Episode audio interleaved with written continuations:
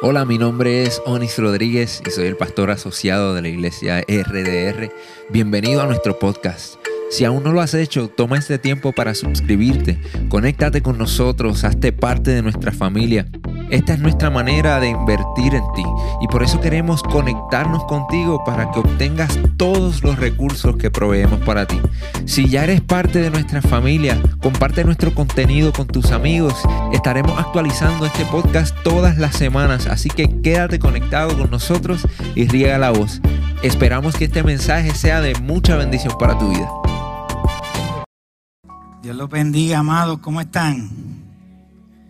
Amén. Están, yo creo que ustedes no desayunaron. no se preocupen que yo tampoco. No, yo desayuné sí, gracias a Dios. Este, ¿cómo están en esta mañana? ¿Están bien? Amén. Dios, este es el día que hizo el Señor. La Biblia dice que como este día lo hizo el Señor y nosotros lo reconocemos, pues nosotros tenemos que alegrarnos alegrarnos de que Dios hizo este día maravilloso. Amén. Gloria a Jesús. Eh, nuestros pastores, eh, Onis y Pastor Víctor, y la pastora Dayan y pastora Angie, están en unas muy merecidas vacaciones con mi amada nieta. Y bueno, ya saben que Nisa y yo estamos como que nos falta algo, y es la nieta. Amén, gloria a Dios. Bueno, también extrañamos a, los pastores. este, así que ellos están en unas muy, muy merecidas vacaciones y ellos me han encomendado en esta mañana que les traiga palabra de Dios. Nosotros saben que hemos estado hablando de, en una serie que se, se titula Eclesia, ¿verdad que sí? Y entonces hoy vamos a cerrar esta serie con la parte cuarta de este mensaje. Eh, le estaba contando a los hermanos en esta mañana que yo nací y me crié en el Evangelio, este, con altas y bajas como todo joven, pero la iglesia donde yo me crié generalmente, pues era una iglesia bastante conservadora y la visión que ellos a mí me, me transmitieron de lo que era la iglesia, eh, es que la iglesia era el lugar donde los cristianos se reunían todos los domingos. Bueno, la iglesia donde yo iba se reunían todos los días. Teníamos servicio todos los días. Pero que eh, para, para ellos la iglesia era el edificio, el altar era este, esto que está aquí, es la tarima, era el altar. Entonces, nosotros íbamos a la iglesia a adorar y a hacer lo que teníamos que hacer. Y ese concepto de lo que es iglesia, lamentablemente está muy erróneo. Eh, y a, a, lo largo de estas enseñanzas que hemos estado recibiendo, nosotros estamos visualizando y estamos entendiendo perfectamente bien qué de verdad es la iglesia. ¿Qué, qué es la iglesia? ¿Quiénes son la iglesia? ¿Quién es la iglesia? Les pido por favor que si son tan amables y se ponen de pie, vamos a, me acompañan en oración. Por favor, pídanle, intercedan por mí en esta mañana. Eh, este es un mensaje muy comprometedor. Y es un mensaje que Dios ha puesto en mi corazón. Como siempre les digo, es algo que Dios está hablando a mí, pero quiero compartirlo con ustedes. Eh, oremos, Padre Celestial, te doy las gracias, Señor, por tu bondad. Gracias por tu misericordia. Gracias por tu presencia en medio de nosotros y en nosotros. Padre amado, en esta mañana queremos adorar y glorificar tu santo nombre. Padre, en esta mañana te queremos pedir que en el nombre de Jesús Señor, tú me uses como instrumento, Padre amado. Habla a través de mi mente y habla a través de mi corazón. Tú conoces la necesidad de tu pueblo, Señor. Tú conoces su necesidad. Y Padre amado, tú nos vas a hablar a nosotros como iglesia, pero también nos vas a hablar a nosotros como individuos, porque tú eres capaz no solamente de hablarle a un grupo de personas, sino que a cada uno de ellos traerle la palabra que cada uno necesita. Así que declaramos en el nombre de Jesús que tú abres nuestros corazones para recibir esta palabra. En el nombre de Jesús. Amén, amén y amén. Hermanos, vamos a darle un aplauso al Señor en esta mañana. Pero fuerte, fuerte. Ese aplauso es para el Señor. Es para el Señor. Señores, merecedor de toda gloria, de toda honra. Gloria a Jesús. Nosotros durante a lo largo de estas enseñanzas que hemos estado trayendo, nosotros hemos identificado claramente el significado verdadero que tiene la palabra iglesia, que, que en el griego es eclesia, y, ese, y es una palabra muy importante este, y tiene muchos significados que nosotros hemos estado hablando. No solamente significados literales, sino significados en cuanto a concepto de lo que es la iglesia. Este, y hemos dicho que es cuerpo de Cristo. Hemos dicho que es la familia de Dios. Hemos dicho que es la novia de Cristo. Hemos dicho que es el rebaño del Señor. Y hemos dicho que es la esperanza del mundo. Y aunque la palabra iglesia aparece únicamente, esa palabra como tal aparece únicamente en el Nuevo Testamento, a lo largo de todo el Antiguo Testamento nosotros encontramos tipologías de lo que es la iglesia. Que es una tipología, es, algo que podemos comparar, que podemos tipificar, que podemos decir, esto es como una expresión que tiene que ver con esto. Y por lo tanto hay muchas de ese tipo de tipologías dentro del Antiguo Testamento. Encontramos tipologías de la iglesia, especialmente su relación como esposa de Cristo. Y eso lo vemos desde el Génesis, lo vemos en Adán y Eva, lo vemos en Boz y Ruth, lo vemos en Isaac y Rebeca, lo vemos incluso en el libro de Cantar de los Cantares entre Salomón y la Sulamita, el rey y la Sulamita, etcétera, etcétera. O sea, a lo largo de todo el Antiguo Testamento hay muchos ejemplos de, tipología de la iglesia. Sin embargo, una de las tipologías más impresionantes que nosotros podemos comparar a la iglesia con ella es respecto al mismísimo pueblo de Israel pueblo de Israel y su semejanza con la iglesia de Cristo. De hecho, en el mismo Nuevo Testamento, en Romanos 11, 17, dice que los gentiles nosotros somos las ramas injertadas en el árbol de Abraham. ¿Cuál es el árbol de Abraham? Es el pueblo de Israel.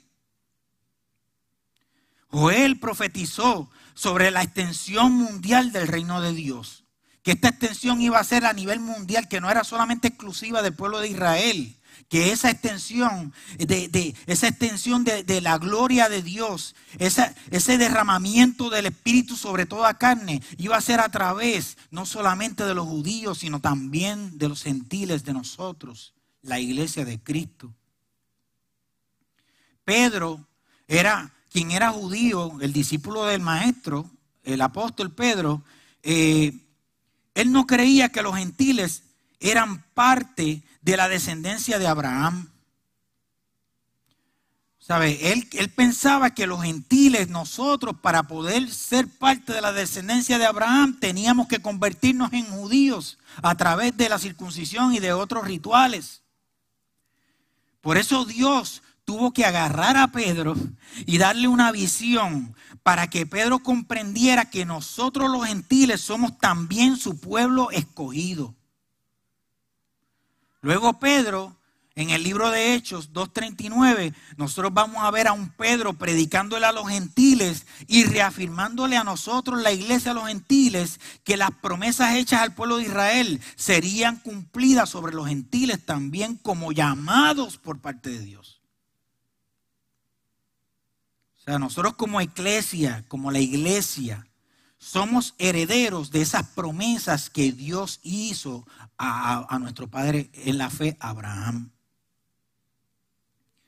Y, como ya dijimos, nosotros hemos definido que la palabra iglesia viene, eh, esa palabra eclesia, eh, que es igual a iglesia, viene del griego y quiere decir, y esto es bien importante que lo entendamos, es una asamblea de llamados una asamblea de llamados. O sea, podemos decir que en vez de usar el término iglesia, podemos decir nosotros somos una asamblea de llamados. Y este concepto fue establecido, como dijo Pastor Onis en su predicación, fue establecido por el mismo Jesús para describir a su pueblo. Ese pueblo que ya estaba presente en la Biblia cuando Dios mismo llamó al pueblo de Israel a establecerse como una asamblea sagrada. Dios hizo un llamado al pueblo de Israel a que, a que fueran Micra Kodesh. Esa fue la palabra que se usó para describirlo. ¿Qué significa Micra Kodesh? La palabra Micra Kodesh significa asamblea sagrada. Significa la santa convocación. ¿Qué es lo que yo te estoy diciendo a ti en esta mañana? Yo te estoy diciendo que tú eres parte de una asamblea sagrada. Tú eres parte de la asamblea sagrada que se llama iglesia. Tú eres parte de la asamblea sagrada que se llama iglesia. Y Dios te está diciendo, Dios te está llamando en esta mañana a que seamos la santa convocación. Y, y posiblemente tú dices que son conceptos un poco complicados. Pero a lo largo del mensaje vamos a ver qué es lo que Dios quiere decir con esto. El Mikra Kodesh o la Santa Convocación fue un llamado de parte de Dios a Moisés a congregar al pueblo, pero con unas razones específicas y claras. Él llamó al pueblo a que tuvieran un momento de intimidad. Él llamó a su pueblo a que hicieran una adoración extrema. Él llamó a su pueblo a que tuvieran profunda solemnidad y temor a Dios. Él llamó a su pueblo a que hicieran una asamblea sagrada para que tuvieran una introspección de sus pecados, de sus errores y de las cosas que tenían que mejorar. Y él llamó a su pueblo, ¿saben para qué? Para restaurarlos para que, para que ejercieran el ministerio de la restauración. Dios le dio estas instrucciones claras, definidas y muy protocolarias sobre este llamado a congregar, a hacer la santa convocación de su pueblo. ¿Qué era lo que se hacía durante la santa convocación? Muy sencillo. El Señor dijo, ¿saben qué? Yo quiero transformar a, mi pueblo, pero ¿sabe cómo lo voy a hacer? A través de unas fiestas solemnes. Porque en la mentalidad de Dios no estaba que el proceso de transformación se llamara penas, tristeza, penuria. Sino que el llamado de Dios era, yo te voy a transformar, pero te voy a transformar a través de una fiesta solemne. Y hay muchas fiestas solemnes que menciona la Biblia. Está la ofrenda de primicias, está la fiesta de la Pascua, está la fiesta de Pentecostés, la fiesta de expiación, la fiesta de los tabernáculos. Y, no voy a entrar en detalles respecto a lo que es cada una de ellas, porque en realidad lo que, lo que es más importante en esta mañana es que ustedes entiendan bien, bien claramente que ustedes son la santa convocación, que nosotros somos la santa convocación de Dios. Dios estableció esta convocación, esta santa asamblea, porque Él no quería que el pueblo perdiera de, perspectiva cuál era su propósito. ¿Cuál era el propósito de Israel? ¿Cuál era el propósito de su pueblo? Dios quería que el pueblo se asegurara de que entendieran claramente, yo te creé como mi pueblo y te llamé como mi pueblo para que tú estés claro en tu propósito. Y lo segundo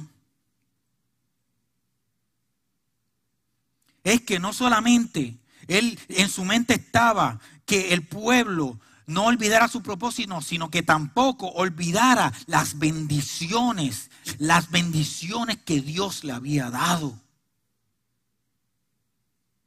Nosotros, la iglesia de Cristo, somos el Micra Kodesh. Nosotros somos la asamblea sagrada. Y el Señor nos está llamando a una santa convocación. Somos la santa convocación. En otras palabras, podemos decir que como iglesia y como la santa, eh, eh, hemos sido llamados a la santa convocación porque hemos, hemos sido convocados por Dios mismo. Dios mismo es el que nos ha traído a ser parte de esto que llamamos iglesia. En 2 de Timoteo 1.9 dice que Dios nos ha llamado a formar un pueblo santo. ¿Qué soy como parte de este grupo de personas llamado iglesia? Y que ha sido llamada a una santa convocación. ¿Cómo nosotros nos visualizamos dentro, cada uno de nosotros como individuos, cómo nos visualizamos dentro de esta asamblea sagrada? ¿Para qué nosotros hemos sido convocados todos juntos aquí como una iglesia, como un cuerpo, como una unidad? Porque, ¿Para qué hemos sido convocados? Que yo estoy representando dentro del cuerpo de Cristo, dentro de esta organización, dentro de esta estructura llamada iglesia. ¿Cuál es el propósito de esta santa convocación? ¿Cuál es nuestro llamado como iglesia o asamblea sagrada? Mikra Kodesh. Tomemos como punto de referencia el capítulo 12 de la carta de los romanos, ya que para mí este, este capítulo 12 de la carta de los romanos a nosotros nos ofrece instrucciones claras y bien definidas de por qué Dios nos congregó, de por qué somos una iglesia, somos una asamblea sagrada. Este capítulo 12 de Romanos nos instruye específicamente sobre a qué hemos sido convocados como iglesia, cuáles son nuestras responsabilidades, cuáles son nuestros deberes y cuál es nuestro llamado. Romanos 12.1 dice de esta manera, por lo tanto, amados hermanos, les ruego que entreguen su cuerpo a Dios por todo lo que Él ha hecho a favor de ustedes que sea un sacrificio vivo y santo. La clase de sacrificio que a Él le agrada. Esa es la verdadera forma de adorarlo. Sacrificio vivo y santo. Sacrificio vivo y santo. Esa es la verdadera forma de adorarlo. Lo dice ahí. Quiere decir que el primer llamado de su iglesia como santa convocación, ¿saben qué? Es a adorar a Dios. Es a ser adoradores. A que nosotros aquí juntos, nosotros adoremos a Dios. ¿Qué es adoración? La verdadera adoración es reconocer el poderío y la gloria de Dios a través de la entrega total y absoluta a Dios y a su voluntad. Nosotros, nosotros adoramos cuando nosotros levantamos las manos para glorificar el santo nombre de Dios. Estamos adorando a través de esas hermosas alabanzas. Cuando nosotros cantamos alabanzas, cuando nosotros oramos con una actitud de devoción a Dios, estamos adorando. Incluso cuando nosotros damos nuestras ofrendas, a través de nuestras ofrendas, con un corazón alegre y agradecido, nosotros también estamos adorando a Dios. Pero ¿saben cómo también nosotros estamos adorando a Dios? Nosotros estamos adorando a Dios cuando nosotros obedecemos a nuestro llamado.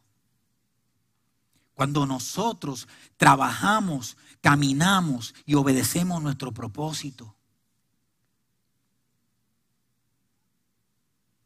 Cuando nosotros mostramos empatía por el necesitado, cuando nosotros servimos al prójimo con nuestro mejor empeño, también estamos adorando a Dios. Pero ¿cuál es nuestra motivación para nosotros adorar a Dios? ¿Por qué adorarle a Dios? ¿Por qué adorar a Dios?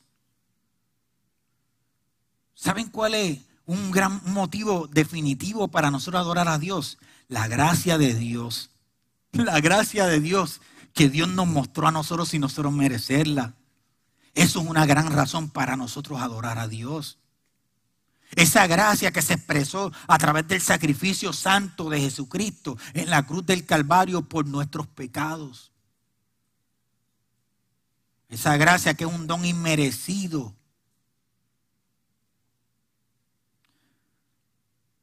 Le adoramos por todo lo que Él nos da sin merecer. Nosotros le adoramos por su amor eterno. Nosotros le adoramos por su misericordia. Nosotros lo, adoramos por la presencia de, de Dios mismo a través de su Espíritu Santo en nosotros. Nosotros lo adoramos por la paz eterna. Nosotros lo adoramos por la alegría eterna que sentimos. Nosotros lo adoramos por la fe salvadora. Nosotros lo adoramos por el confort que nos da cuando estamos pasando por problemas y dificultades. Nosotros lo adoramos por la fuerza que nos da cuando tenemos que enfrentarnos a una situación difícil.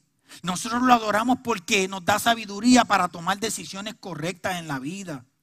Nosotros lo adoramos porque es nuestra, es nuestra esperanza de que viviremos una vida plena en nuestra, en nuestra eternidad.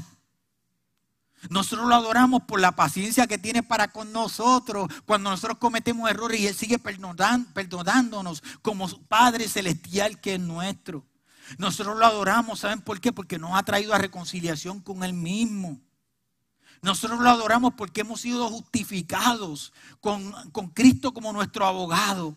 Nosotros lo adoramos por la santificación que trae a nuestras vidas a través de la presencia de su Espíritu Santo. Nosotros lo adoramos por la libertad que produjo en nosotros al librarnos de la esclavitud, del peso del pecado.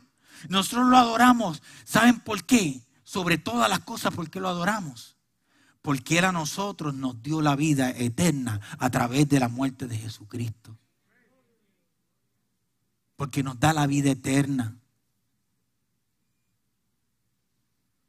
Y cuando nosotros tenemos el conocimiento, cuando nosotros tenemos la comprensión clara de los increíbles regalos, de estos increíbles regalos, este, nosotros nos vemos motivados a ofrecer una alabanza de acción de gracias. En otras palabras, una adoración extrema.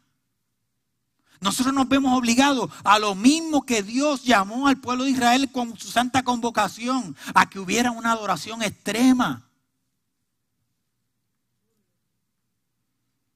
¿Cómo debemos adorar a Dios? Eso es una, pregunta tremenda. Pero que está contestada en Juan 4, 24. Dice, pues Dios es espíritu. Por eso todos los que, los que lo adoran deben hacerlo en espíritu y en verdad. Suena complicado. ¿Qué es adoración en espíritu y verdad? ¿Saben lo que es la adoración en espíritu y en verdad? Es la forma más alta de alabanza y adoración. ¿Y saben cuál es la forma más alta de alabanza y adoración a Dios? Es la obediencia a Dios y a su palabra. Cuando nosotros obedecemos a Dios y a lo que Él nos ha dicho, no solamente lo que ha dicho sobre nosotros, sobre nuestro presente, lo que ha dicho del perdón de nuestro pasado, sino por lo que Él ya ha declarado sobre nuestra vida para nuestro futuro. Que es un sacrificio vivo y santo, como nos dice el versículo. Sacrificio implica que nosotros vayamos más allá de nuestra propia voluntad. Implica que nosotros sometamos nuestros deseos implica que nosotros sometamos nuestra propia agenda y que nosotros sometamos nuestras emociones y sentimientos a, Dios. Eso es un acto de obediencia magistral. Que nosotros sometamos todo, todo, todo a Dios. Sacrificio vivo y santo es una acción que constantemente crea en nosotros un crecimiento espiritual. El sacrificio implica que nosotros entreguemos, nos entreguemos totalmente, entregar el yo, entregar el control de nuestras vidas, ponerlas en las manos de aquel que es nuestro Padre, ponerlas en las manos de nuestro Creador, ponerlas en las manos de aquel que es el dueño de nuestras vidas. Sacrificio santo ese sacrificio que atrae la manifestación de la presencia de Dios en nosotros. Y santo, ¿saben lo que significa santo? Significa apartado, significa dedicado, significa separado. Y esa separación, esa, esa, dedicación implica un compromiso incondicional a dejar que Dios se mueva en nuestras vidas, que Él controle nuestras vidas, que Él haga con nosotros lo que Él quiera. Eso, eso es un verdadero sacrificio santo.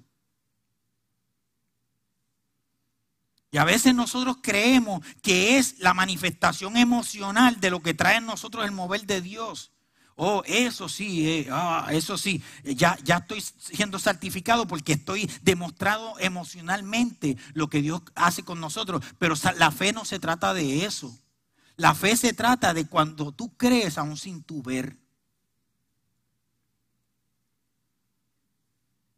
Este sacrificio santo crea el ambiente propicio para la manifestación de Dios a través de su Espíritu Santo.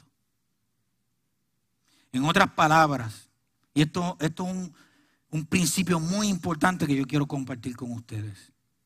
Si Dios es espíritu y nosotros debemos adorar a Dios en espíritu y verdad, quiere decir que el lenguaje de Dios, el medio de comunicación de Dios con nosotros, es el lenguaje espiritual. O sea, nosotros hablamos mucho de que yo quiero escuchar la voz de Dios. Y la verdad es que cuando nosotros nos referimos a que yo quiero escuchar la voz de Dios, nosotros nos estamos refiriendo a que seamos sensibles al mensaje que Dios quiere traer a nuestro espíritu. Si nosotros no tenemos una relación de intimidad espiritual con Dios, nosotros jamás vamos a tener la capacidad de reconocer la voz de Dios cuando nos está dirigiendo y cuando nos está redarguyendo. Siempre recuerdo cuando yo me mudé a Estados Unidos, yo tuve, hermano, yo tuve 18 años en Estados Unidos.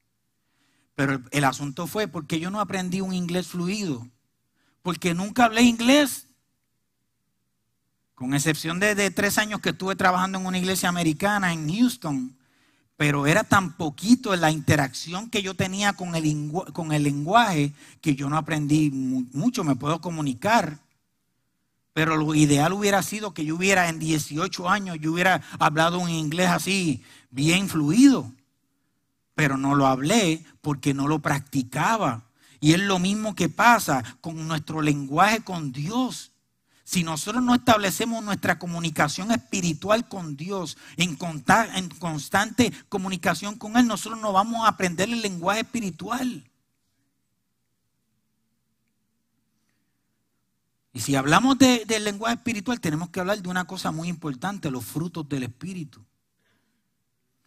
Quiere decir también que la mejor manera de nosotros llamar la atención de Dios y de demostrarle a Él cuán cercanos estamos a Él es a través de la manifestación de los frutos del Espíritu en tu vida. Y esa manifestación de los frutos del Espíritu en nuestras vidas no se van a llevar a cabo si nosotros no tenemos una vida espiritual. Gálatas 5, 22 al 23 dice, la clase de fruto que el Espíritu Santo produce en nuestras vidas la presencia del Espíritu Santo produce en nuestras vidas. La clase de fruto es amor, alegría, paz, paciencia, gentileza, bondad, fidelidad, humildad y dominio propio. Cuando ustedes puedan, hagan esa listita y cada día repasen. Se están mostrando estos frutos del Espíritu en mi vida. Yo, yo, cuando estaba escribiendo el mensaje, yo me hacía esa pregunta a mí mismo. De estos frutos que yo estoy mostrando.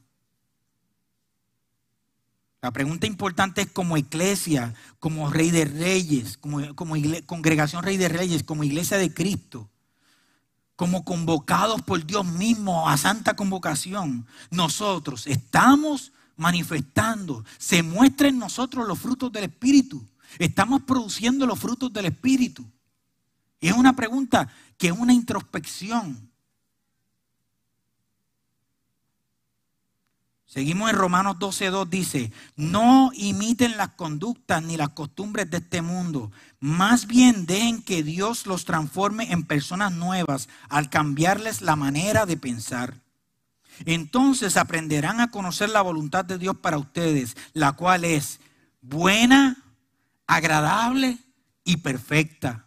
La voluntad de Dios para ti y para mí como iglesia, como santa asamblea, es buena, agradable y perfecta.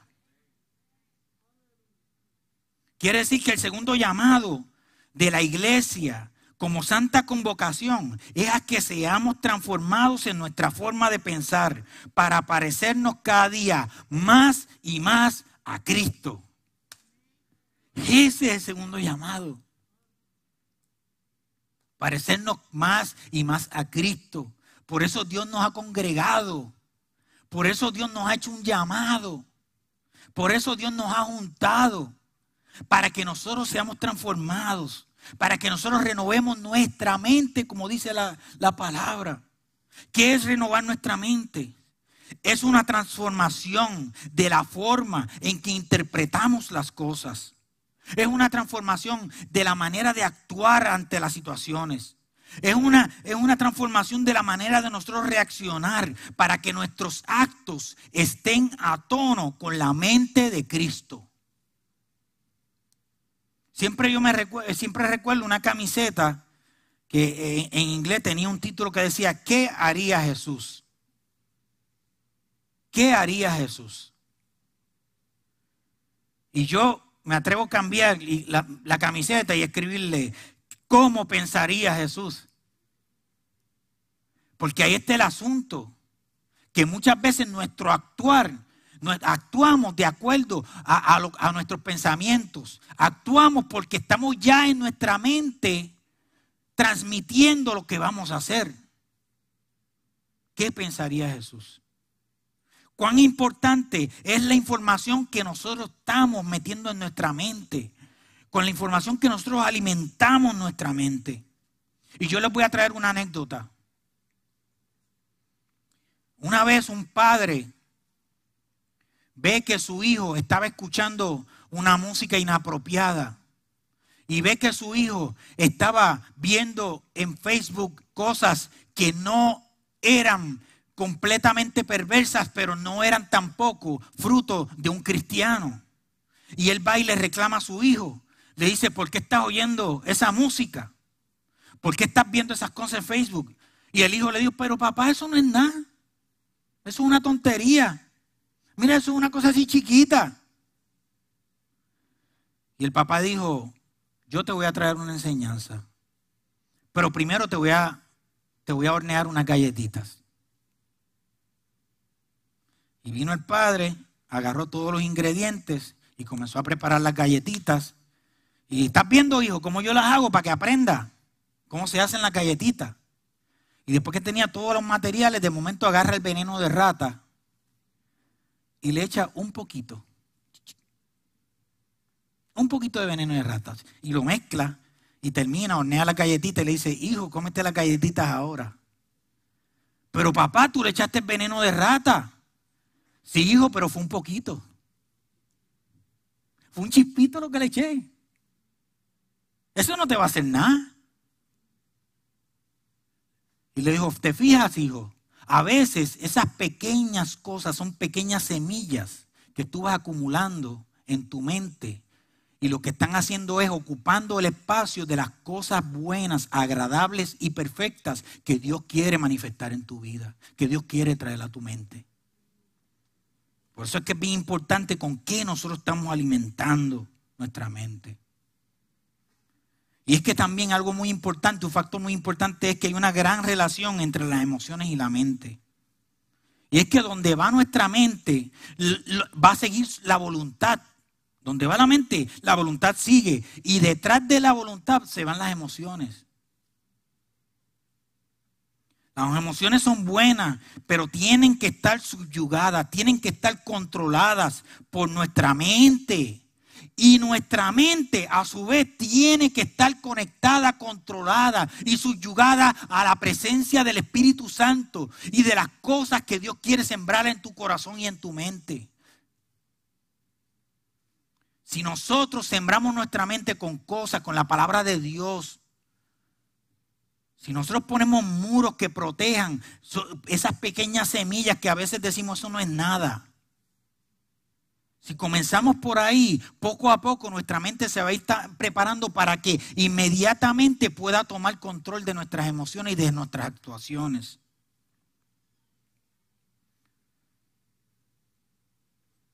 ¿Sabe lo que produce todo esto en nosotros? en la medida que vamos creciendo en nuestra mente, que nosotros tengamos la mente de Cristo. Que nosotros tengamos el pensamiento de Cristo. Pablo dijo en 1 Corintios 2.16, ¿quién puede, ¿quién puede conocer, hizo esta pregunta, ¿quién puede conocer los pensamientos del Señor? ¿Quién sabe lo suficiente para enseñarle a Él? Y luego dice, pero nosotros entendemos estas cosas. O sea, nosotros entendemos los pensamientos del Señor.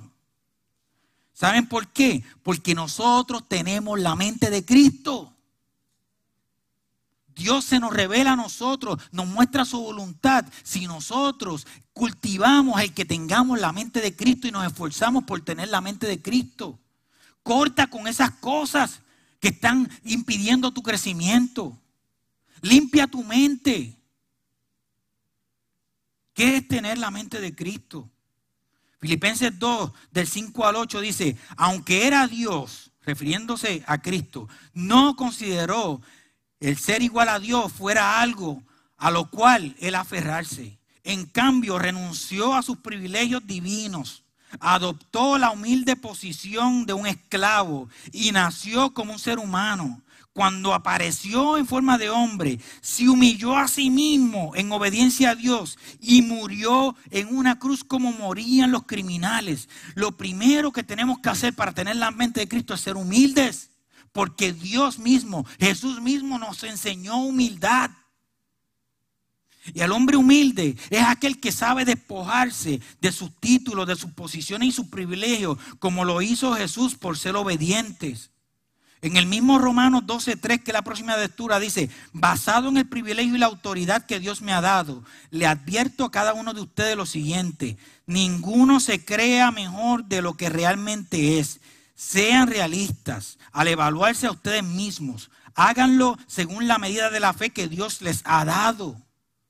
Nosotros tendemos a confundir humildad con que nosotros este, tener pena por nosotros mismos o tener una baja autoestima.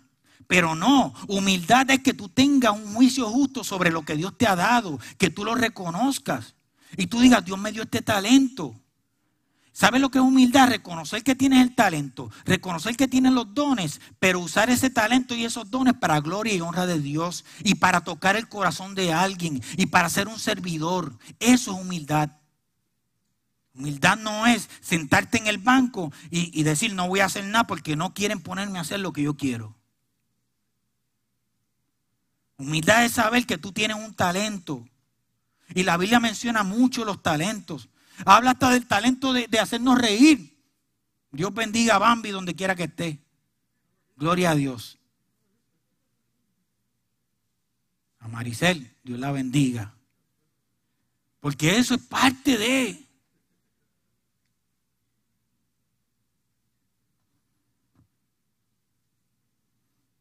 Lo próximo que es tener la mente de Cristo es alejarnos de las cosas del mundo. Santiago 4.8 dice, acérquense a Dios y Dios se acercará a ustedes. Es una acción y una reacción. Hay una reacción de Dios cuando nosotros nos acercamos a Él. Nos acercamos a Él y Él se acerca a nosotros. Miren qué poderoso.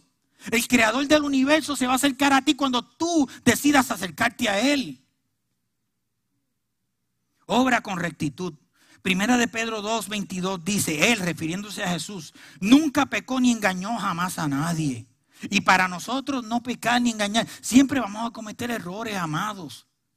Pero el, el, asunto está en que nosotros entendamos y estemos protegidos constantemente para que nosotros no generemos el pecado, ni generemos la maldad a conciencia. Si cometemos un error, abogado tenemos delante del Padre a Cristo Jesús, Señor nuestro. Lo próximo para tener la mente de Cristo es confiar plenamente en la justicia de Dios. Confiar en la justicia de Dios. Tener fe en su justicia. Primera de Pedro 2.23 dice, no respondía cuando lo insultaban ni amenazaban con vengarse cuando sufría. Él no respondía cuando lo insultaban. Dejaba su causa en manos de Dios, quien siempre juzga con justicia. Mira, te están haciendo la vida de cuadrito en el trabajo. Tranquilo, el Señor está obrando. Tienes un profesor ateo que te está haciendo la vida difícil porque sabe que eres cristiano. Tranquilo. El Señor está en control. Están cometiendo una injusticia contigo. Tranquilo. Dios es tu defensor. Y por último, ¿qué tenemos que hacer para tener la mente de Cristo? Sencillo, meditar en Dios y orar constantemente. En Lucas 6:12 decía que Jesús subió al monte a orar y oró a Dios toda la noche, toda la noche. Y muchas veces nosotros, ¿qué pasa? Nosotros pensamos que orar es que nos arrodillemos, cerramos los ojos y empezamos a hablar con Dios. Yo oro mientras guío, yo oro mientras me estoy bañando, porque estoy en meditación y estoy constantemente hablando con el Señor. Dios nos revela su voluntad, o sea, contesta todas nuestras interrogantes cuando nosotros cambiamos nuestra manera de pensar. Se abre nuestra visión espiritual, surgen ideas que resuelven problemas. Cuando cambiamos nuestra manera de pensar, comienza, nuestra mente a manifestar la sabiduría divina. El hermano Gaby, nuestro adorador, escribió ayer en su Instagram el Salmo 94, 19, que dice, ante la duda y los momentos difíciles debemos recordar que Dios es nuestra esperanza. Miren qué cosa más hermosa. Dios mío, gloria a tu nombre, Padre. Dios es nuestra esperanza en los momentos difíciles, ante la duda. Romanos 12, 4 al 5 dice, así como nuestro cuerpo tiene muchas partes y cada parte tiene una función específica, el cuerpo de Cristo también. Nosotros somos las diversas partes de un solo cuerpo y nos pertenecemos unos a otros. El tercer llamado a la iglesia como santa convocación es a que nos unamos como cuerpo de Cristo a que nos unamos como cuerpo de Cristo. Hay una frase muy popular que dice, en la unión está la fuerza. Y es que cuando nosotros trabajamos unidos, eso nos hace fuertes.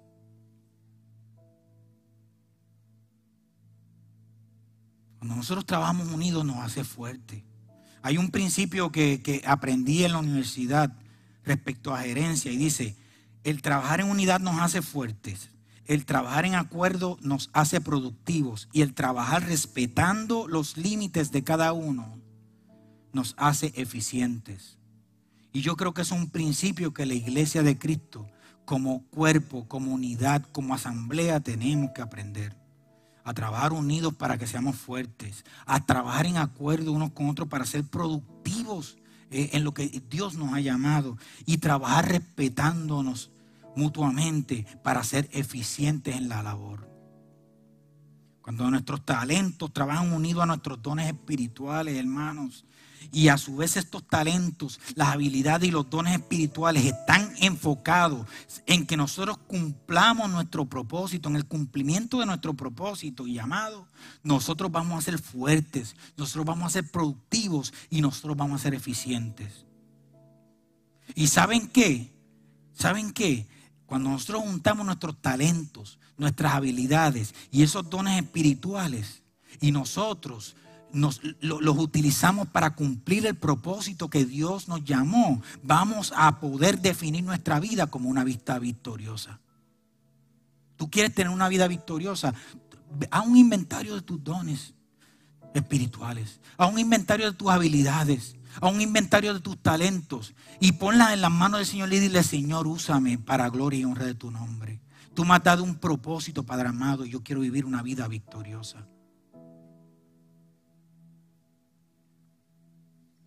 1 Corintios 12, 27 dice, ustedes son el cuerpo de Cristo y cada uno de ustedes es un miembro con su función particular.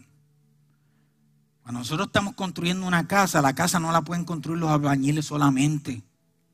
Cuando estamos construyendo una casa, los plomeros no pueden ser los únicos que construyan. Tampoco puede ser únicamente electricista. O no puede ser solamente limitarse al diseño del arquitecto o al trabajo del ingeniero civil. Cuando nosotros estamos construyendo una casa, es importante que cada uno de ellos esté presente en la construcción, porque cada uno tiene una encomienda, cada uno tiene un trabajo específico y cada trabajo es importante. Cuando se construye una casa, el albañil, el plomero, el electricista, el arquitecto, el ingeniero, todos se ponen de acuerdo, trabajan en conjunto para crear esa estructura. Así debemos ser como cuerpo de Cristo. Dice Romanos 12:6, Dios en su gracia nos ha dado dones diferentes para hacer bien determinadas cosas. Por lo tanto, si Dios te dio la capacidad de profetizar, habla con toda la fe que Dios te ha concedido. El cuarto llamado y último de la iglesia como santa convocación es a que seamos buenos mayordomos de los dones espirituales. Y saben que, mis amados, esto es algo que a mí me preocupa. Esto es algo que a mí me preocupa, porque la iglesia de hoy en día nosotros estamos muy conscientes. Y estoy hablando no solamente de Rey de Reyes, estoy hablando de la iglesia de Cristo en términos generales. Estamos muy, muy conscientes de nuestra responsabilidad social, que es muy importante. Nosotros estamos muy conscientes y muy preocupados sobre cómo estamos influyendo en términos de la comunidad y cuán importante es la evangelización del mundo y todo eso es muy importante. Pero nosotros jamás podemos olvidar que nosotros tenemos algo que el mundo necesita y es la intervención de los dones espirituales en nuestra vida cotidiana. Los dones se cultivan. Los dones se desarrollan, se ponen en práctica y son para beneficio, lo dice la Biblia, son para beneficio del cuerpo de Cristo. Pero también esos dones benefician a tu comunidad, esos dones benefician donde tú trabajas, esos dones tocan vidas y esto, esos dones le dice a la gente, tú tienes algo que yo necesito, tú tienes, ¿qué es lo que tú tienes? Yo tengo a Cristo. Y Cristo en mí, su Espíritu Santo me regaló unos dones especiales. ¿Tú quieres tenerlo? Ven a Jesucristo. Reconoce a Jesucristo como Señor de tu vida.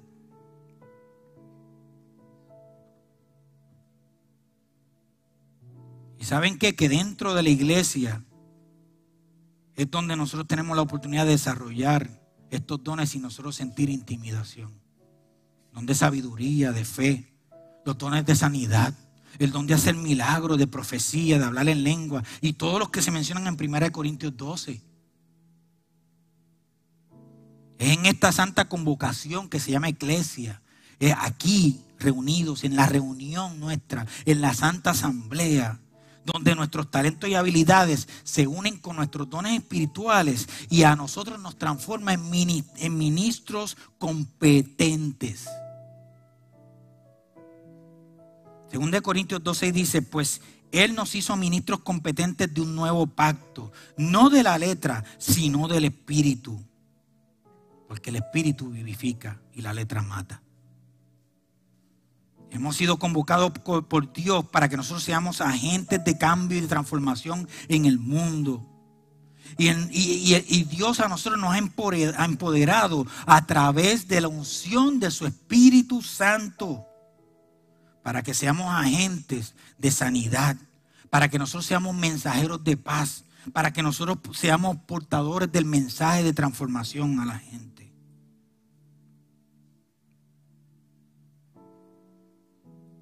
pregunto como iglesia, ¿estamos funcionando bajo los dones del Espíritu? ¿Cuán importantes son para nosotros la práctica y la manifestación de esos dones? Hemos comprendido que Dios mismo nos ha convocado a esta santa convocación como su pueblo santo para adorarle, para ser agentes de transformación y para nosotros eh, poner en práctica esos dones espirituales. Mateo 18, 20 Jesús dijo, porque donde están dos o tres reunidos en mi nombre, allí yo estoy en medio de ellos. Y es que tenemos que entender, no, Jesucristo no está diciendo que está mal que tú busques en tu intimidad a Dios, eso es bien importante, que tengamos momentos íntimos, pero hay algo especial en que yo me reúna con mi hermano en Cristo, porque lo que a mí me falta, Él lo tiene, y lo que a Él le falta, yo lo tengo y nos complementamos como familia de la fe. El congregarnos en santa convocación genera un ambiente propicio donde la fe aumenta. Genera un ambiente propicio donde el momento de la adoración es más efectivo y poderoso y presenta el lugar ideal para ministrarnos unos a los otros y unos por los otros. Por eso en el libro de Hebreos se nos advierte que no dejemos de congregarnos como algunos tienen por costumbre. Porque la congregación, la santa convocación es importante. Y Dios nos ha llamado a esta santa convocación, a esta fiesta solemne que se llama iglesia, para que le adoremos, para ser transformados, para que crezcamos juntos, para aprender a ser buenos mayordomos de sus bendiciones. Tal y como Dios llamó al pueblo de Israel a una santa convocación, hoy Dios a su iglesia, a ti y a mí, nos está haciendo un llamado a tener intimidad con Él Dios nos está haciendo un llamado a ofrecerle a Él adoración extrema. Dios nos está haciendo un llamado a que tengamos momentos de introspección y de arrepentimiento y que ejerzamos el ministerio de la restauración. Termino con este principio. Conectémonos a Dios y eso nos preparará para conectarnos al mundo. Y recordemos que nuestra misión es establecer el reino de Dios en el corazón de la humanidad. Nosotros somos iglesia. Nosotros somos la santa convocación. Nosotros somos la santa asamblea que Dios mismo convocó. Tú y yo somos parte de ella. Tú y yo somos parte de ella. Y somos parte importante. En este rompecabezas de tantas piezas diferentes, tú haces falta. Eres importante. En las manos de Dios. Dedica tus talentos. Dedica tus habilidades. Pon en práctica esos dones espirituales que están sembrados dentro de ti. Que la misma, la misma Biblia dice que por lo menos uno tienes. Por lo menos un talento, un don espiritual. Pero tenemos que ejercerlo. Amén. Gloria a Jesús. Demos un fuerte aplauso al Señor en esta mañana.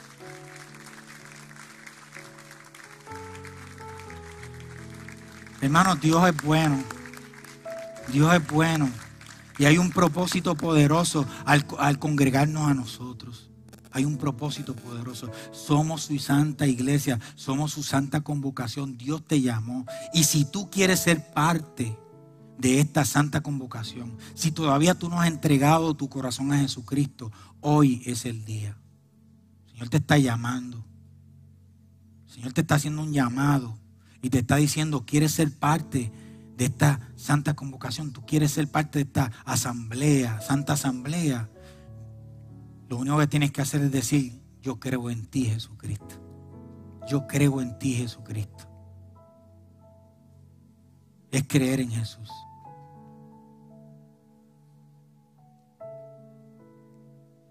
Oramos. Padre Celestial, gracias te doy por tu presencia. Gracias Señor porque tú nos has hecho un llamado en esta mañana. Un llamado de conciencia, un llamado de amor, un llamado paternal a que nosotros entendamos que somos parte de ese, de ese llamado que tú hiciste como iglesia, de esta santa asamblea, de esta convocación santa, Padre amado. Yo te pido que tú reveles a mi mente, que nos dé sabiduría para nosotros poder determinar, Señor, cuáles son mis talentos, mis habilidades. ¿Qué es lo, ¿Cuáles son mis dones espirituales? Para, yo quiero, Señor, ponerlos en tus manos, servirte y darte lo mejor de mí, Padre amado. Abre mi mente, que yo tener la mente de Cristo, Señor yo poder, Señor, limpiar mi mente, mi corazón y que lo que more en mi ser y se manifiesta en mi ser siempre sea tu Santo Espíritu. Para vivir una vida santa y plena para gloria de tu nombre. En el nombre de Jesús. Amén y amén. Dios los bendiga, amados. Gracias por conectarte con nosotros. Si este mensaje ha sido de bendición para tu vida, te voy a pedir tres cosas. Primero, Hazte parte de nuestra familia. Suscríbete a nuestro podcast y conéctate todas las semanas con nuestro contenido. Número 2. Comparte nuestro contenido con tus amigos. Y número 3. Considera la posibilidad de asociarte con nosotros. Si Dios ha impactado tu vida a través de este ministerio, ayúdanos con tus donaciones a continuar bendiciendo a mucha gente. Lo puedes hacer yendo a iglesiardr.com diagonal donaciones.